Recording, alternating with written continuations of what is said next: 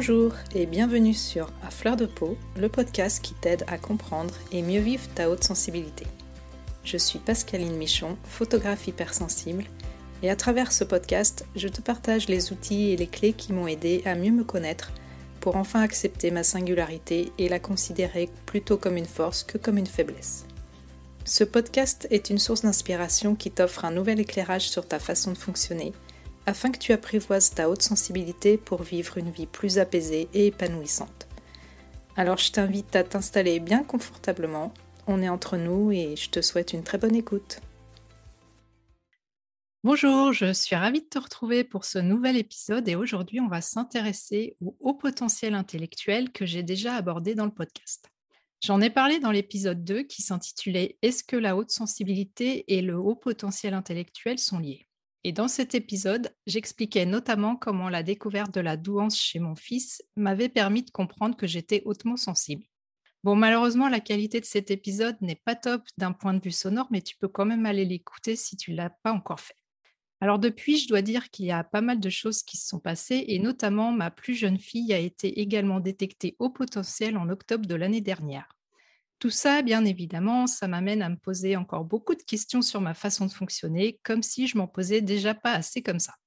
C'est pour ça que j'ai souhaité développer un petit peu plus ce sujet aujourd'hui et j'ai donc invité pardon, Virginie Cotel pour qu'on discute toutes les deux autour de ce thème. Virginie est coach pour les personnes qu'on appelle atypiques et elle est elle-même HPI ou surdouée. Bonjour Virginie. Bonjour Pascaline. Je suis vraiment ravie qu'on se rencontre aujourd'hui et qu'on puisse papoter un petit peu pour de vrai, autrement que sur Instagram. Ça me fait vraiment plaisir. Du coup, effectivement, tu es quelqu'un qu'on appelle surdoué. Et est-ce que tu peux nous parler un petit peu de ton parcours et comment tu as appris que tu étais concernée par le haut potentiel intellectuel? Ouais, je l'ai appris très tardivement, je trouve. Bon, après, il y a des gens qui l'apprennent encore plus tardivement que moi. Donc, je l'ai découvert à 34 ans. Et avant cela, j'avoue, j'en avais absolument aucune idée. C'est-à-dire que j'ai vécu euh, voilà, mon enfance, mon adolescence et mon début de vie adulte euh, sans me sentir absolument concernée sur ce sujet-là. On parlait de surdoué, donc euh, j'avais vraiment l'impression que ça, ça, ça, parlait de gens très, très, très intelligents. Hein, voilà, moi, j'avais cette idée que ben, c'était Einstein et, et, ses copains. Voilà. Euh, donc, euh, euh, je l'ai découvert par hasard. C'est un collègue qui m'a envoyé un article intitulé Les adultes, adultes surdoués au travail de Béatrice Ducas. Et c'est en le lisant euh, où elle décrit euh, l'enfance et puis elle décrit ensuite comment ça se passe au travail, les caractéristiques, euh, cette sensation de décalage, ce besoin d'apprentissage permanent avec des phases de, de, grande, de grand enthousiasme pour un sujet, puis on va l'abandonner quand on en aura fait un peu le tour. Euh, elle évoquait aussi le syndrome de Cassandre, c'est-à-dire cette sensation que tu sais comment les choses vont se produire, comment ça va se dérouler, euh, mais tu es incapable de l'expliquer, donc personne ne te croit. voilà, ces, sensations de solitude. Je crois qu'elle elle mentionnait aussi un peu l'hypersensibilité, les émotions intenses. Bref, euh, il y avait encore d'autres choses de mentionner dans cet article, mais pour moi, tout d'un coup, cet article a fait un, m'a fait un effet. C'est-à-dire que ça faisait déjà plusieurs années que je n'étais pas bien dans mon travail, euh, que je me posais des questions sur qu'est-ce que je voulais devenir, qu'est-ce que j'allais faire plus tard, euh, de vraiment euh, important. et, et, je ne trouvais pas les réponses. Et j'étais pas bien dans mon job. je changeais pourtant hyper régulièrement et je finissais par m'ennuyer. Voilà, elle parlait aussi de cet ennui. Et donc, de lire tout ça dans le même article, tout d'un coup, c'est comme si toutes ces sensations très éparses que je ressentais, euh, elles avaient un sens ensemble. J'ai souvent cette image de tout d'un coup, j'avais toutes les pièces du puzzle et puis je pouvais enfin le reconstituer et ça faisait une image. Et euh, bien sûr, j'ai lu l'article, j'ai retenu mes larmes parce que je l'ai lu euh, devant, enfin, pendant le boulot. Bah ouais, je m'ennuyais, j'avais Effectivement j'ai retenu mes larmes parce que enfin quelqu'un posait des mots sur ce que je ressentais. Et du coup, bah, ma pirouette, c'était de rigoler. Donc j'ai fait Ah, c'est trop drôle, on dirait moi, mais c'est pas possible, je ne suis pas assez intelligente. Voilà. Voilà. Donc voilà, ça a commencé comme ça. Et après, ça en est suivi deux mois d'introspection, de, de, recherche, de lecture. Bon, comme je trouvais ça très prétentieux de me croire euh, surdouée, mmh. j'ai pas osé acheter des livres. j'ai pas osé aller à la Fnac et, et euh, peut-être affronter la caissière. exactement. Voilà, je n'ai pas osé aller jusqu'à affronter la caissière. Euh, et donc pendant deux mois, je me suis trituré le cerveau, posé des questions, refait toute mon enfance, jusqu'à ce qu'un copain me dise mais enfin Virginie, on en a parlé. Je te l'ai dit que tu étais concernée. Non? Ah bon? Je n'ai aucun souvenir de cette conversation. Mmh. Donc jusque-là, j'avais vraiment évacué le sujet, c'était pas le moment pour moi. Et là, tout d'un coup, ça devenait le moment pour moi. Et j'ai donc fini par euh, prendre mon courage à deux mains, appeler des psys spécialisés dans la douance euh, pour prendre rendez-vous et faire le fameux test Weiss. Ouais. Ça me parle beaucoup. Sauf que pour, le, pour le moment, euh, moi, je n'ai pas encore osé sauter le pas. Et du coup, et tu as un petit peu répondu à cette question. Effectivement, tu, est-ce que tu avais cette sensation de ne pas te sentir à ta place avant de savoir ce que c'était la douance En fait, tu ne savais pas ce que c'était en fin de compte? Oui, est-ce que c'était parce que parce que j'étais HP et que je ne le savais pas, que je ne me sentais pas à ma place, je ne sais pas. Mais en tout cas, ce qui est certain, c'est que je ne me sentais pas à ma place, euh, que j'en parlais tout le temps, de vouloir trouver ma place. Euh, à l'époque, je faisais un coaching et c'était mon sujet, c'était je veux trouver ma place professionnelle. Et c'est vrai qu'à ce moment-là, la coach m'a aidé à, c'est ça que j'aime beaucoup dans le coaching aussi, hein, à changer un tout petit peu mon point de vue et me dire, mais peut-être que si je cherche ma place, euh, si j'attends de trouver une place, c'est comme si j'attendais quelque chose qui existe et qu'il faut que je, je, trouve. Or, il serait peut-être plus question de créer sa place. Et comme je suis, j'adore la créativité, cette idée m'a enthousiasmée et tout d'un coup, je me suis dit, ah, il y a quelque chose. Il y a quelque chose à creuser là. là. Ouais. Donc, euh, Disons que quand j'ai découvert euh, ma douance, ça, ça, a été bouleversant. Euh, hmm. Ça a été tellement bouleversant. Enfin, à l'époque, je disais, c'est j'ai vraiment eu l'impression qu'on me disait quelque chose de l'ordre de mais en fait ton père n'est pas ton père tu as été adopté ouais. voilà ça, ça, vient euh, en moi en tout cas ça venait toucher quelque chose de l'ordre de l'identité des, des, origines de mais en fait qui je suis vraiment? Voilà. Et, mmh, et, je pense que je suis à côté de la plaque. C'est-à-dire les gens qui découvrent ça, c'est encore bien différent. Mais voilà, autour de l'identité, ça a vraiment remué beaucoup. Oui, je comprends. Et donc, suite à cette découverte, bon, ça s'est peut-être pas fait tout de suite dans l'instant d'après, mais tu as décidé de changer donc de voie professionnelle. Et qu'est-ce qui t'a orienté vers l'accompagnement justement des personnes atypiques? Oui, ça s'est pas fait euh, en un claquement de doigts, hein, mais c'est vrai que ça a grandement, euh, cette découverte a grandement euh, contribué à mon changement. Donc j'ai commencé par faire un bilan de compétences un peu moderne qui s'appelle Switch Collective. Et mmh ça, ça m'a beaucoup aidé à remettre un peu les, les, choses à leur place, quelles sont mes valeurs, etc. Et en découvrant mes valeurs, je me suis aperçue que le, lien humain était quelque chose de fondamental pour moi. Et, j'ai compris que c'était ça qui me manquait euh, euh, aussi intensément dans, dans, mon boulot de, dans l'informatique. Mmh. Parce qu'à l'époque, je, je, concevais des logiciels où j'étais euh, ce qu'on appelle aussi coach agile. Donc ça, quand j'étais coach agile, déjà, c'était un peu mieux parce que je, transmettais des choses aux personnes de, mmh aux équipes pour justement qu'elles conçoivent mieux des logiciels, mais ça restait encore voilà, pour un sens qui ne me paraissait pas grand. Ah euh, et zut, et j'ai oublié le début de ta question à force de faire des digressions. et que, comment, du coup, tu euh, t'es orientée ah vers l'accompagnement euh, des personnes atypiques? Ouais, ce qui est rigolo, c'est que euh, euh, je l'ai fait petit à petit. Voilà. Mmh. Donc, à un moment donné, euh, je me suis dit, bon, le coaching, ça m'intéresse beaucoup. J'avais été coachée. pendant très longtemps, je m'étais dit, c'est pas possible, je suis trop empathique, je vais me mettre à pleurer devant des clients, je ne peux pas être coach. Et là, je me suis dit, bon, ça me trotte dans la tête depuis trop longtemps, testons cette, cette voie-là. Donc, je suis allée à une journée d'initiation d'une école de coaching. Moi, j'ai fait Coach Academy, donc c'était cette école-là. Et ça m'a plu. Ça m'a vachement plu. Je me suis dit, ah, ça a l'air pas mal. Donc voilà, j'ai continué comme ça. Je ne sais plus, il y avait un call aussi à faire avec euh, un des fondateurs de l'école. Et puis, euh, j'ai osé demander à mon boss, euh, j'avais besoin de faire deux missions en parallèle pour ne pas m'ennuyer. Mmh. Et je voulais faire cette formation pour ne plus avoir que le nom de coach agile, mais vraiment avoir des outils en tant que coach soi-disant agile. Et en fait, ils m'ont dit non. D'accord. Comme ça, c'était réglé.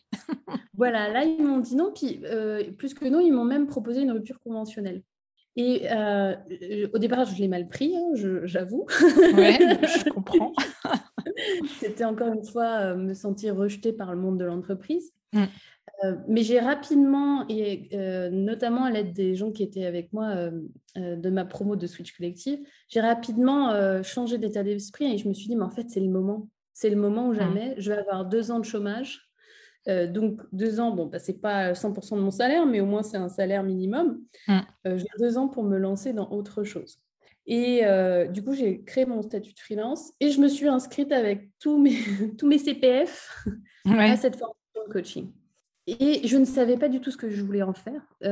par contre, j'étais persuadée, je ressentais ça grâce à, à ce que j'avais vécu pendant les journées d'initiation et les, les séances découvertes, nanana, que euh, c'était vraiment sur mon chemin.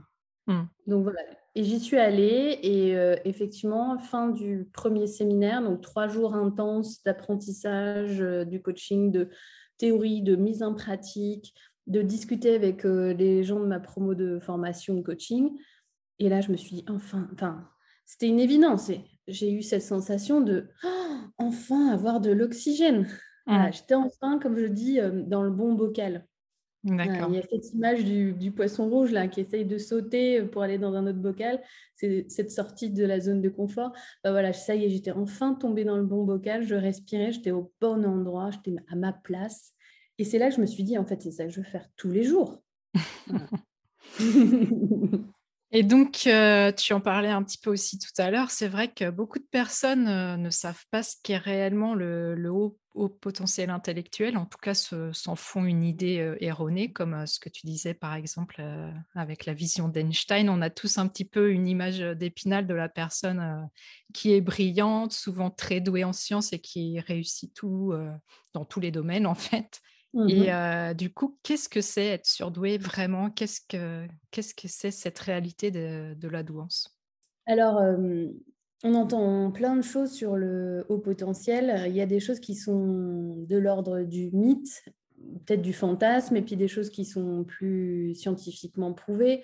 Ce qu'on sait déjà par les sciences et les IRM, c'est que ce sont des gens qui ont un cerveau qui est plus efficace.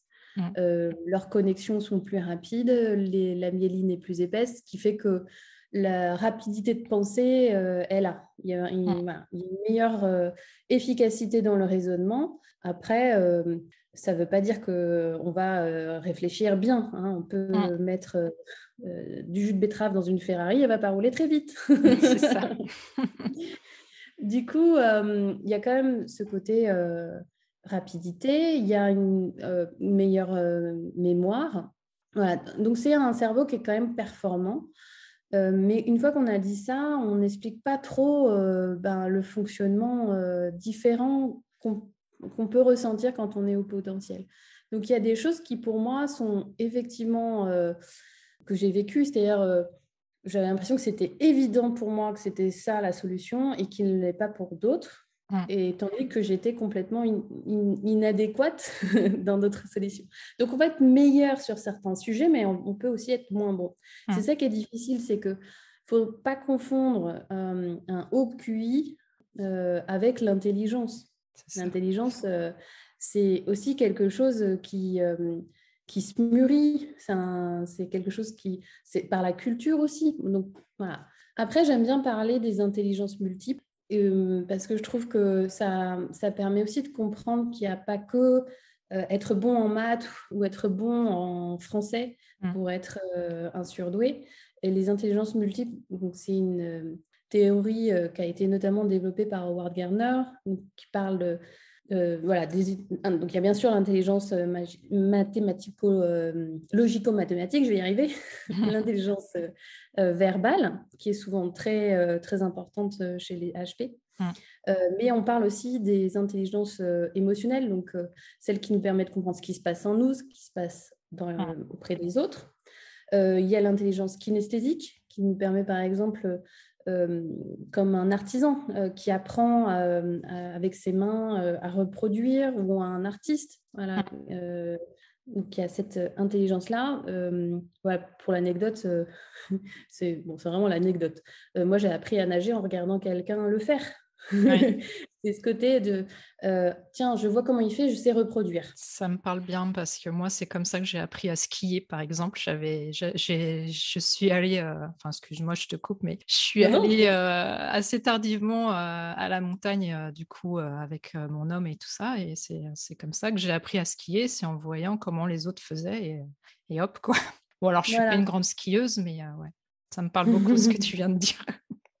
Oh, bah, le ski, c'est vrai que ça m'est arrivé aussi comme ça. Et donc, euh, voilà, ça va être finalement commencer à reproduire avec notre corps ce qu'on a pu voir euh, auprès des autres. Euh, on parle aussi de l'intelligence musicale, hein, cette capacité d'écrire, de décrypter la musique. Il y a également la naturaliste, donc c'est cette capacité à voir les liens entre la faune, la flore, le vivant, quoi. Mmh. Ce que j'ai pas du tout. On peut pas tout avoir non plus. Non, voilà. Donc c'est ça, c'est pour dire. Euh, je trouve ça intéressant parce que moi, ça m'a permis de me réconcilier, d'accepter aussi euh, le résultat de ce test qui me disait que j'avais un, un, QI euh, supérieur parce que je me, voilà, j'ai fait une école d'ingénieur, mais franchement, j'en ai chié par un moment. Bah oui. Donc, oui, c'est vrai, j'ai fait des études supérieures, mais j'ai vraiment dû travailler.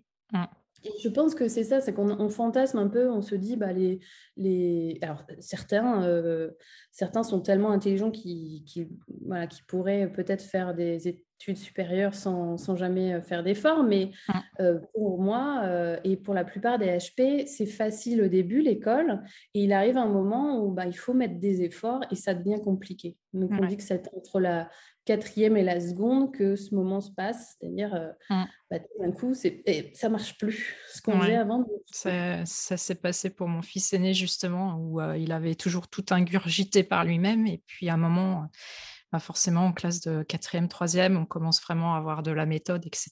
Et bah, lui, il est il était perdu parce qu'il n'avait jamais vraiment appris à travailler en fin de compte. Donc euh, c'est là que c'est, les choses se sont corsées et que du coup on a commencé à chercher le pourquoi du comment, comment ça se fait. Et puis c'est là qu'on a découvert qu'en fin de compte il était euh, concerné par le haut potentiel.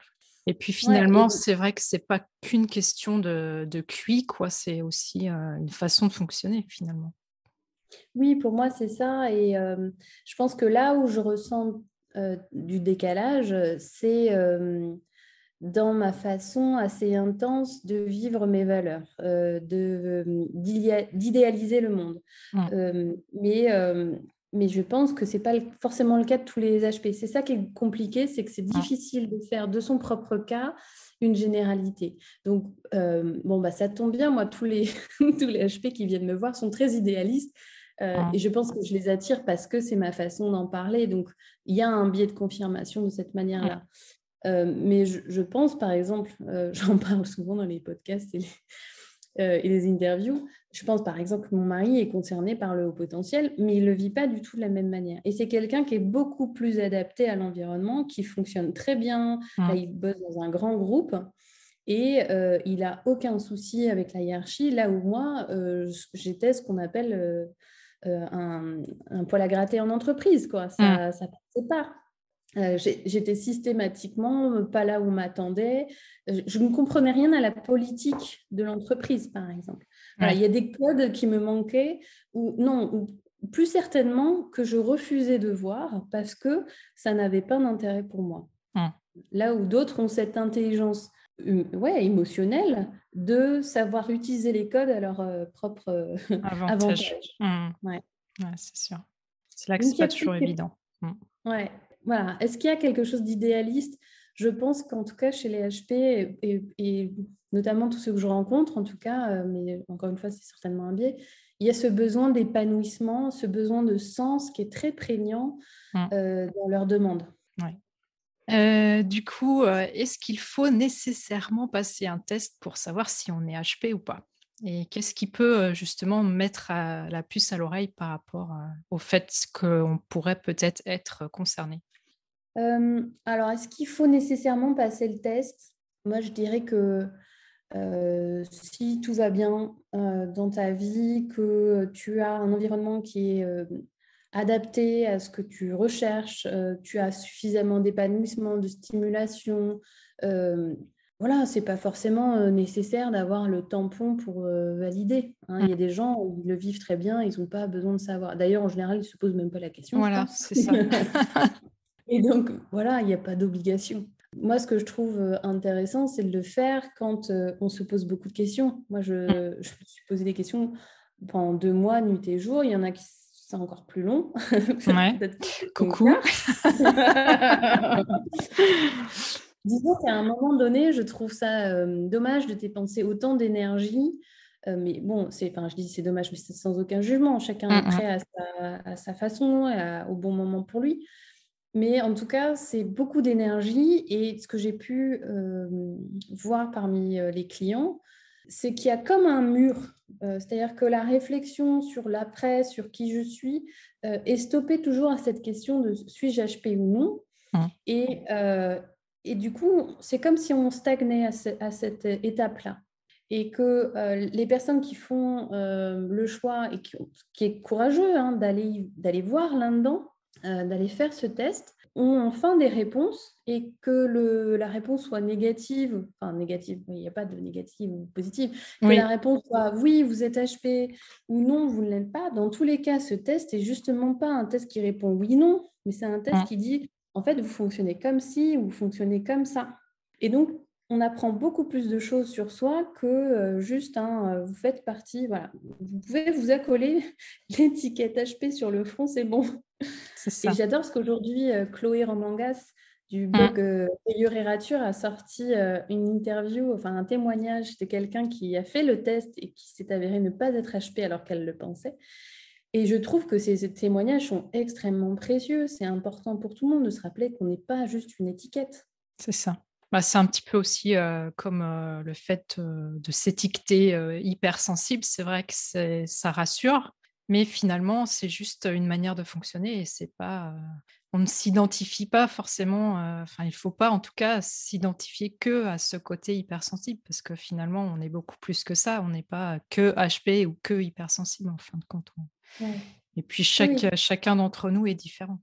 Oui, exactement. Et, et ça peut être une étape je pense que je suis tombée dedans et je pense que tous les gens qui, qui font ce genre de, de découverte sur eux-mêmes, euh, on a besoin, euh, et mm. j'aime beaucoup aussi une des illustrations de Chloé Romangas là-dessus, d'être de, d'être dans cette case-là, soit de HP, mm. soit de hautement sensible, et de, de, voilà, de se l'approprier, de, de, de, la comprendre, de l'assimiler en fait.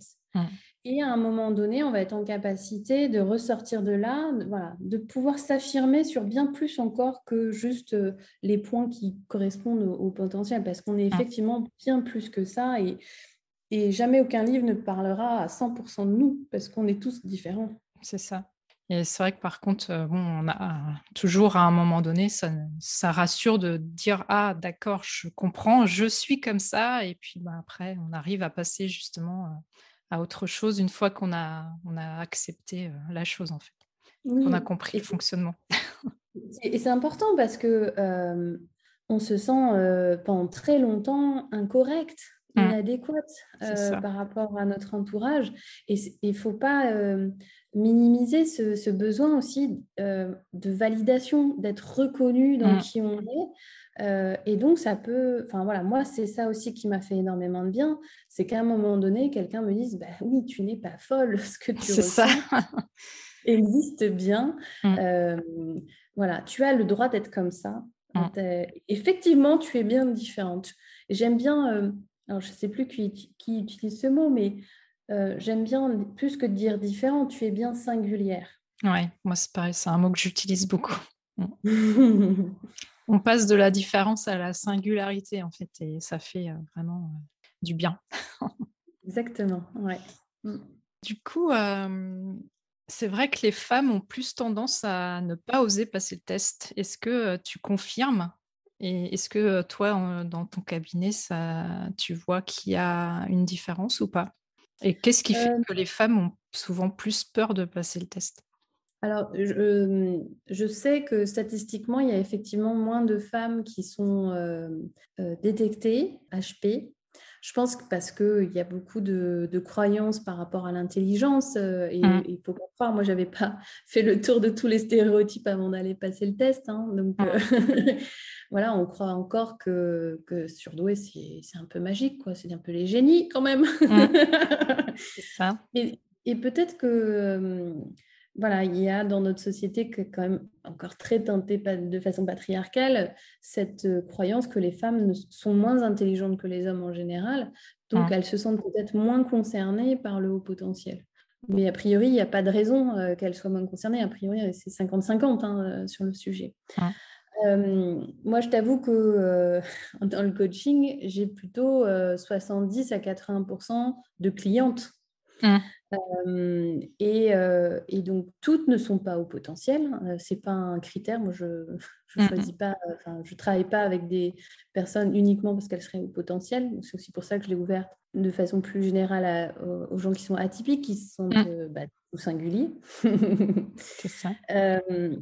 et non, je dirais que j'ai autant d'hommes qui n'osent pas passer le test que de femmes. Euh, et, euh, mais c'est intéressant. Enfin, il y en a plusieurs qui ont passé le test après avoir fait le coaching aussi. Mmh. Voilà, donc les deux se font. Des fois, elles, elles font le test avant et viennent me voir du coup après. Ou le coaching leur permet de, de se dire euh, bah, tiens, si j'allais vraiment voir de ce côté-là, si j'osais. Mmh. Et ça leur fait beaucoup de bien, notamment à leur petit syndrome de l'imposteur, petit étant un mmh. euphémisme. Bien d'accord. voilà. Et ce qui leur permet de se dire, ah, mais finalement, euh, voilà. J'ai une cliente, euh, c'était incroyable. Le jour de la restitution, elle était complètement stressée et elle était persuadée que le psy allait lui dire qu'elle était déficiente. Mmh. Et non, elle fait partie des THQI. D'accord. Pour se dire à quel point. C'est ça qui est terrible en fait. Ouais. Mmh. ouais. Voilà. Donc c'est bien la preuve qu'on peut être très très intelligent et euh, en n'en avoir aucune idée et, euh, et, quelque part que ça ne se voit pas euh, mmh. de façon flagrante. Pas, on ne se met pas à écrire des équations de Maxwell au mur. quoi. Ça. Moi, ça, par exemple, ça ne me correspondrait pas du tout. Et justement, je ne suis pas du tout. Enfin, les mathématiques et moi, ça fait deux. Donc, c'est aussi ce côté-là, aussi, tu vois, un petit peu la, le côté bah non, je suis, je suis nulle en maths, c'est pas possible que je sois, que je sois concernée par, par la danse. Donc c'est aussi un préjugé certainement par rapport à ça. Mmh. Oui, complètement, parce que c'est bien la logico-mathématique. les maths, c'est, il y a aussi plein de croyances. Ben, je sais pas, tu connais cette étude là où on demande euh, aux filles de faire un, exercice de dessin et elles, euh, elles, réussissent beaucoup mieux que les garçons. Puis on leur demande de faire un exercice de géométrie et là, elles réussissent beaucoup moins. Mmh. Donc il y a beaucoup de croyances, euh, notamment pour les filles, par rapport aux maths. Mais moi, je suis persuadée que les maths, quand ça s'est mal enseigné, c'est sûr que les élèves apprennent mal et, et, se forment cette croyance qu'ils sont nuls en maths aussi. Donc ça se trouve, pourrais très bien être euh, douée en maths. tu ne le sais pas. et, puis, euh, et puis, voilà, les maths, c'est qu'une forme de cette intelligence ah. logico-mathématique, je vais y arriver. Euh, et, et, le test ne fait pas, il n'y a pas que des maths. Donc, ah. tu pourrais très bien être surprise par le, le résultat. Et donc, on entend souvent dire aussi que justement, il y a un caractère héréditaire. Donc, souvent, que des adultes se découvrent HPI, euh, surdoués euh, par leur enfant euh, quand ils, quand ils leur font passer le test et qu'ils se rendent compte qu'en fin de compte, eh ben, en fait, dis donc, c'est bizarre, ça me ressemble beaucoup, ça, cette façon de fonctionner. Est-ce que effectivement il y a un caractère héréditaire dans la douance D'après ce que j'ai lu, notamment dans le livre que j'ai beaucoup aimé de Nicolas Gauvrit sur les surdoués ordinaires, où donc ce, chercheur français refait le point sur les analyses et les méta-analyses des recherches sur les surdoués et qui permettent de faire un peu justement le point sur les mythes et légendes mmh. de, de, D'après ce qu'on sait de l'intelligence, elle est à 50% génétique et à 50% fonction de l'environnement. Mmh. Donc, si on a un environnement stimulant et puis en plus des parents HP, il y a effectivement une forte probabilité pour qu'on le soit aussi. Mmh. Mais il peut arriver qu'il y ait des fratries où tous les enfants ne sont pas HP. Ça existe mmh. également. Mmh. Alors pourquoi? Ça, je n'en ai aucune idée. je ne sais pas sûr que les chercheurs puissent y répondre. Mais c'est vrai que euh, c'est souvent le cas. Les, les euh, c'est pas tous, mais beaucoup d'adultes de, découvrent ça euh, parce qu'aujourd'hui, on en parle beaucoup plus que beaucoup plus d'enfants passent le test VICE pour mmh. comprendre des difficultés de comportement à l'école notamment. Donc c'est un sujet qui, euh, avant qui était carrément tabou, qui aujourd'hui est devenu beaucoup plus euh, mainstream. Mmh. Mmh. Et euh, du coup, c'est vrai, tu, tu, parles des tests, et en fait, il y a des tests qui sont différents pour les enfants et pour les adultes. Et où est-ce qu'on peut passer ces tests? Est-ce qu'il y a des psychologues qui sont habilités à faire passer le test? Comment ça se passe? Oui, alors il y a, tout psy peut faire passer un test de QI. Ce que recommandent tous les gens un peu bien informés sur le sujet de la douance, c'est de passer ce test VICE donc pour les adultes, donc le VICE 4 mmh. et le WISC pour les enfants de plus de 6 ans. Euh, de le passer auprès d'un psy qui est spécialisé sur le sujet de la nuance. Mmh. Euh, parce que euh, donc l'intelligence, enfin le QI, pardon, est, est mesuré et forme une courbe de Gauss, donc comme une mmh. cloche. Et quand on est dans les sujets de la douance, bah, on est tout au bout de la courbe de Gauss. Donc les instruments de mesure que sont les, voilà, les tests sont plus sensibles Mmh. Euh, forcément quand on est à la limite euh, du test. Et du coup, ça demande parfois de l'interprétation. C'est-à-dire mmh. que les, résultats des subtests, etc., ne permettent pas toujours de déterminer le calcul du QI total. On a du coup une fourchette. Et mmh. c'est du coup là le, talent, les compétences du psy qui vont faire la différence et qui vont permettre de dire s'il y a ou pas euh, douance. Et c'est pour ça que ça demande de connaître le sujet pour pouvoir bien l'interpréter. Hum. le pire, ce serait de payer, euh, voilà, ça peut aller euh, entre 200 et 600 euros pour un, test et, et, de se retrouver avec, euh, bah, on peut, on peut rien en dire. Ça, ça c'est pas sérieux. Parce que normalement, les bons psys bien formés sur le sujet savent interpréter. Mmh. Ou alors se retrouver avec un test sans vraiment avoir quelque chose qui en découle derrière où on te donne bon bah ok vous avez genre 134 de QI puis hop on te, on te laisse avec ça. Oui. Normalement il doit y avoir une, une heure de restitution, mmh. un compte rendu écrit et où tu vas pouvoir discuter de ça. Euh, je pense que ça vaut le coup de quand euh, voilà la nouvelle est assez soudaine. Moi personnellement, mon heure de restitution, mon cerveau a bloqué, a bugué. Il a complètement bugué. Euh, j'ai entendu des trucs. en fait, à partir du moment où la psy m'a dit bon, c'est pas trop mal. j'ai cru entendre mes parents, je pense, et j'ai bugué. Bah, j'ai 14 sur 20. C'est ça. Je suis un peu mieux faire. Voilà. je ne suis pas concernée par le, la douance. Et, du coup, après, je, n'ai rien pu traiter comme information. Et c'est seulement en sortant de son cabinet que j'ai osé lui dire, mais alors du coup, je dois retenir quel chiffre? Et là, elle m'a montré, parce que j'ai un QI euh, hétérogène, elle m'a montré la fourchette. Et donc, je lui ai dit, ah, mais alors, je suis HP. elle me dit, bah, vous n'aviez pas compris. Mmh, d'où l'importance, effectivement, de, d'être bien accompagné par rapport à ça. Voilà, et, peut-être de reprendre le temps plus tard de, d'en discuter plus à froid, en fait, mmh. pour euh, intégrer cette euh, information. C'est ça. Et donc, une fois qu'on sait, qu'est-ce qu'on fait justement après? Est-ce que toi, les, personnes que tu reçois, quelles problématiques en général ils ont besoin de, traiter, on va dire, entre guillemets, quand ils viennent te voir? Alors, je dirais que c'est un peu deux questions différentes parce que j'ai pu remarquer que les personnes qui passaient le test et qui, euh, euh, qui apprenaient cette nouvelle de, voilà, qui sont HP par exemple, euh, il y a quand même une, phase de. D'abord, il y a une petite phase de déni. ah bon?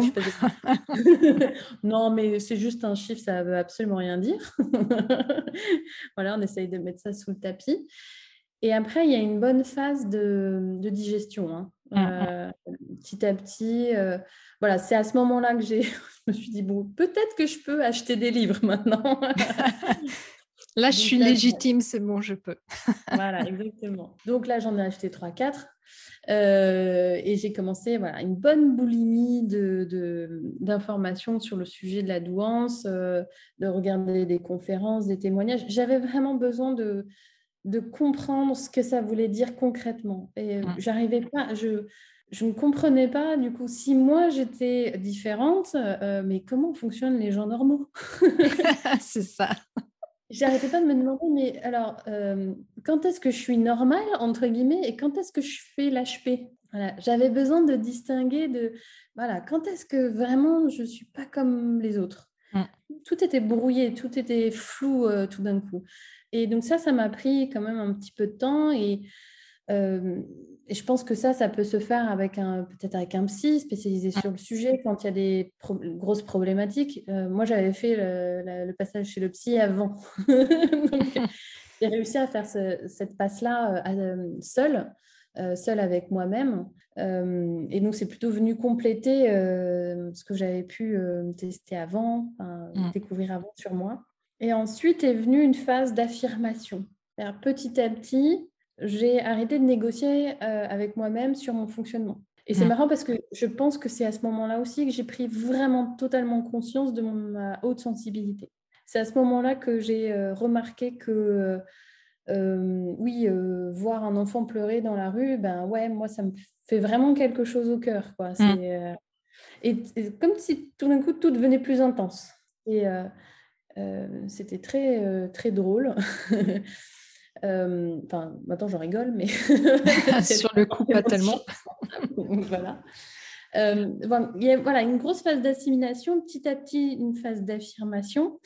Euh, et je pense que la plupart viennent me voir une fois cette phase d'affirmation passée, c'est-à-dire que ça y est, je sais ce que je ne veux plus, c'est sûr, ça je ne le veux plus. Mm.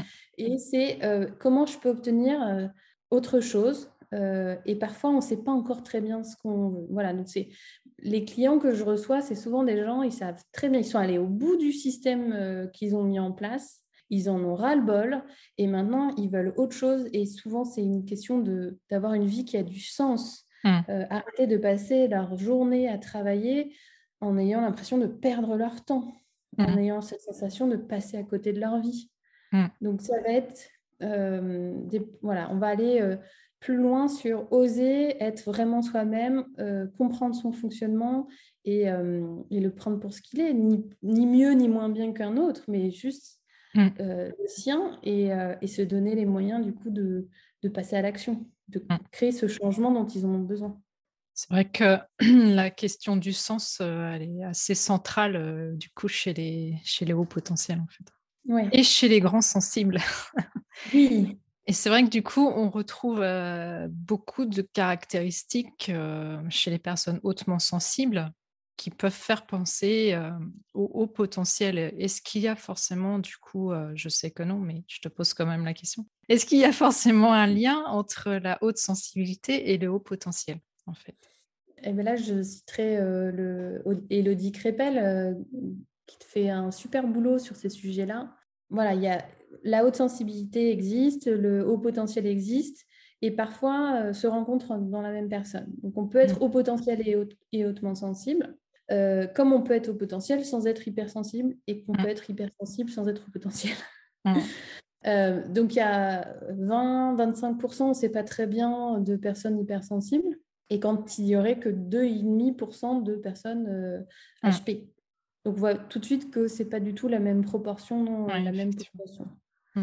Mais c'est vrai que du coup, les personnes qui sont HP et hypersensibles, je pense que ce sont celles qui consultent le plus, mmh. notamment du fait de ces émotions très intenses, et c'est celles qui vont rencontrer le plus souvent des difficultés. Donc, on mmh. parle, à mon avis, beaucoup plus de ces euh, profils-là, et, euh, et c'est, je pense, pour ça qu'il y a autant de, d'informations qui font penser que les deux se mélangent. Oui. Je pense qu'un haut potentiel qui le vit bien et qui n'est pas hypersensible, il n'y a pas besoin euh, nécessairement de consulter euh, à outrance un psy. Oui, bah ça c'est sûr. Mmh. Forcément, mmh. quand il y a un mal-être, euh, qu'on ressent le besoin d'aller voir quelqu'un finalement. Mmh. Et du coup, tu m'as dit en off que tu travaillais un petit peu en ce moment sur la, sur la confiance chez les HP. Est-ce que tu veux nous en parler un petit peu plus? Ouais, j'ai envie de travailler sur ce sujet parce que euh, souvent c'est quelque chose qu'on euh, les, personnes qui me contactent euh, me disent en priorité bah, mon problème c'est que je n'ai pas confiance en moi. Et en fait, c'est peut-être vrai, hein, je, je, ne juge pas, mais c'est souvent pas le fond du problème. C'est-à-dire que ça devient juste un symptôme de, de ce qu'il traverse. C'est-à-dire que le manque de confiance en soi se construit parce qu'il y a plein d'autres choses à côté qui, qui ne vont pas. Et notamment, euh, moi qui travaille, j'aime beaucoup travailler sur les émotions, je pense que c'est assez fondamental. Mm. Je pense qu'à chaque fois qu'on n'écoute pas nos émotions, parce qu'elles sont trop intenses, notamment quand on est hypersensible, eh ben, on passe à côté de nos besoins fondamentaux. Et comme mm. on passe à côté de nos besoins fondamentaux, rapidement, on entre dans une discordance. Quoi. On n'est plus, euh, plus en cohérence avec qui on est profondément et avec ce qu'on a besoin. Et donc, on va euh, se suradapter, on va essayer d'être quelqu'un qu'on n'est pas. Et euh, bah, bien sûr, ça ne fonctionne pas bien quand on n'est pas euh, quelqu'un qu'on est censé être. forcément, à un moment donné, on ne fait pas ce qu'il faut. Quoi. Mmh. Voilà, c'est notamment le cas avec les faux selfs, etc. Et voilà, ces stratégies de suradaptation arrivent souvent chez les HP. Et puis, il y a ce fameux syndrome de l'imposteur qui est quand même, à mon avis, souvent vécu chez les personnes au potentiel. Alors, pas que, hein, bien sûr, mmh. parce priori, 70% de la population euh, a vécu au moins une fois dans sa vie un, épisode de syndrome de l'imposteur. Mais comme on sait que le syndrome de l'imposteur, c'est quelque chose qui euh, vient de l'enfance, notamment soit parce qu'on nous a survalorisé, mmh. soit parce qu'on nous a dévalorisé, on voit bien que des personnes HP, des enfants HP qui ont potentiellement des compétences, mais pas là où on les attend, par exemple, mmh. pas en maths. par exemple. par exemple. Euh, ou euh, qui sont très très bons et puis que du jour au lendemain ils ne le sont plus, on voit bien que ça va atteindre leur, voilà, leur identité, leur estime d'eux-mêmes mmh. mmh. et donc plus tard la confiance en soi ou même euh, enfant la confiance en soi. Voilà, donc c'est des thèmes qui sont au centre même de, presque du coaching et comment retrouver de la confiance en soi. Et la confiance en soi, ça se mesure par notre capacité cette sensation qu'on a la capacité de passer à l'action. Mmh. Et le coaching, c'est ça, c'est comment je, je, passe à l'action, comment mmh. j'accompagne quelqu'un pour qu'il fasse les petits pas dont il a besoin. Donc mmh. voilà, tout ça fait que c'est un sujet qui me semble hyper intéressant. Il y a plein d'exercices qui sont qu'on peut faire assez facilement et je suis sûre que euh, voilà, c'est un petit programme, c'est pas forcément quelque chose qui va durer euh, six mois à réaliser. Euh, mais j'avais envie de rassembler quelque chose autour de ce thème-là et de le proposer euh, à un maximum de personnes pour qu'ils puissent en profiter euh, de leur côté. C'est chouette. Euh, du coup, pour terminer, est-ce que tu as envie d'ajouter quelque chose et est-ce que tu peux nous dire où on peut te retrouver autrement si on a envie de parcourir un petit bout de chemin avec toi? Ouais. oui, je voudrais rajouter une anecdote toute, toute, spécialement pour toi, Pascaline. Quand quand la psy m'a débriefé sur mon test, elle m'a montré les différents scores que j'avais fait sur les différents subtests et puis elle me dit bon, vous voyez là, vous n'êtes pas du tout matheuse. Il s'avère que j'ai fait juste une école d'ingénieur donc et que euh, là où je cartonnais le mieux, c'était l'algèbre. Mais tu vois, tout ça pour te dire que ça m'a permis de déconstruire le mythe que je m'étais construit euh, sur le fait que j'étais nulle à l'écrit euh, et mmh. depuis ça, depuis ce rendez-vous-là, bah, j'écris des articles, des mmh. posts. Et aujourd'hui, j'adore écrire et je pense que ça m'a décoincé. ce, test m'a décoincé. Voilà. Alors, bah, rien que pour ça, peut-être, alors, il faudrait que j'aille faire le test. voilà, je ne voudrais pas te convaincre, hein, mais si ça peut t'apporter du repos euh, cérébral, euh, ça peut valoir le coup. Et puis, euh, bah, pour me retrouver, bah, je suis sur Instagram, donc avec le nom de mon entreprise, c'est Akuo Coaching, A-K-U-O Coaching. parce que ça veut dire écoute en grec et que c'est important pour moi l'écoute. Justement, j'allais te poser la question d'où ça venait, donc voilà, tu as donné l'explication. Et puis, euh, donc Instagram, sur Facebook, LinkedIn, et puis j'ai mon site euh, internet euh, acocoaching.com aussi. Et, j'ai commencé à faire une petite, une petite vidéo, enfin des, pardon, une chaîne YouTube. D'accord. J'essaye de, de, produire de temps en temps quand je suis inspirée. Bah, c'est bien. Bah, écoute, Virginie, euh, ça m'a fait très plaisir euh, de t'accueillir aujourd'hui et d'échanger avec toi sur ce sujet. Et puis, euh, je mettrai évidemment tes références dans la description de, l'épisode. Et, et j'espère qu'on aura d'autres occasions d'échanger. En tout cas, j'ai toujours plaisir à échanger avec toi. C'est toujours enrichissant. Donc, et puis en plus, euh, tu m'as fait un petit cadeau, tu as, partagé euh, sur ta lettre, euh, ta newsletter, ma charte de l'hypersensible, un bien-être de l'hypersensible, donc ça m'a fait hyper plaisir. Bon, c'est pas, c'est pas pour ça que je t'ai, je t'ai invité sur le podcast, je te rassure, j'avais vraiment envie de t'inviter, donc voilà, ça m'a fait très plaisir d'échanger avec toi aujourd'hui. Euh, plaisir partager, merci beaucoup. Et puis oui, je l'ai partagé ta charte parce que je l'ai trouvée euh, tellement bien faite, tellement c'était tellement évident. Je me suis dit, il faut que tout le monde la connaisse. c'est pas possible autrement. merci, c'est super gentil en tout cas à toi. Ça m'a fait vraiment très plaisir. Et puis, bah, écoute, euh, je te dis peut-être à bientôt sur un autre sujet, pourquoi pas Avec plaisir, quand tu veux. Eh bien, on se retrouve euh, quant à nous euh, pour un, un prochain épisode euh, et je vous dis à tous à très vite. Voilà, je te remercie pour ton écoute. J'espère que cet épisode t'aura été utile. Si tu l'as apprécié, je te serais vraiment reconnaissante de me laisser un avis et surtout un maximum d'étoiles sur Apple Podcast pour m'aider à le faire connaître. N'hésite pas non plus à le partager si tu penses que ça peut être utile à d'autres personnes. Peux retrouver tous les épisodes sur mon site internet à l'adresse suivante www.pascalineMichonphotographe.com dans la rubrique podcast. Le podcast est aussi bien sûr disponible sur toutes les plateformes d'écoute principales. Si tu as envie d'échanger avec moi à propos de l'épisode, j'en serais vraiment ravie. Pour ça, tu peux me contacter sur Instagram, là où je suis la plus présente. Le compte, c'est tout simplement à fleur de peau podcast avec des tirés vers le bas entre chaque mot. En attendant, je te donne rendez-vous la semaine prochaine pour un nouvel épisode. À bientôt!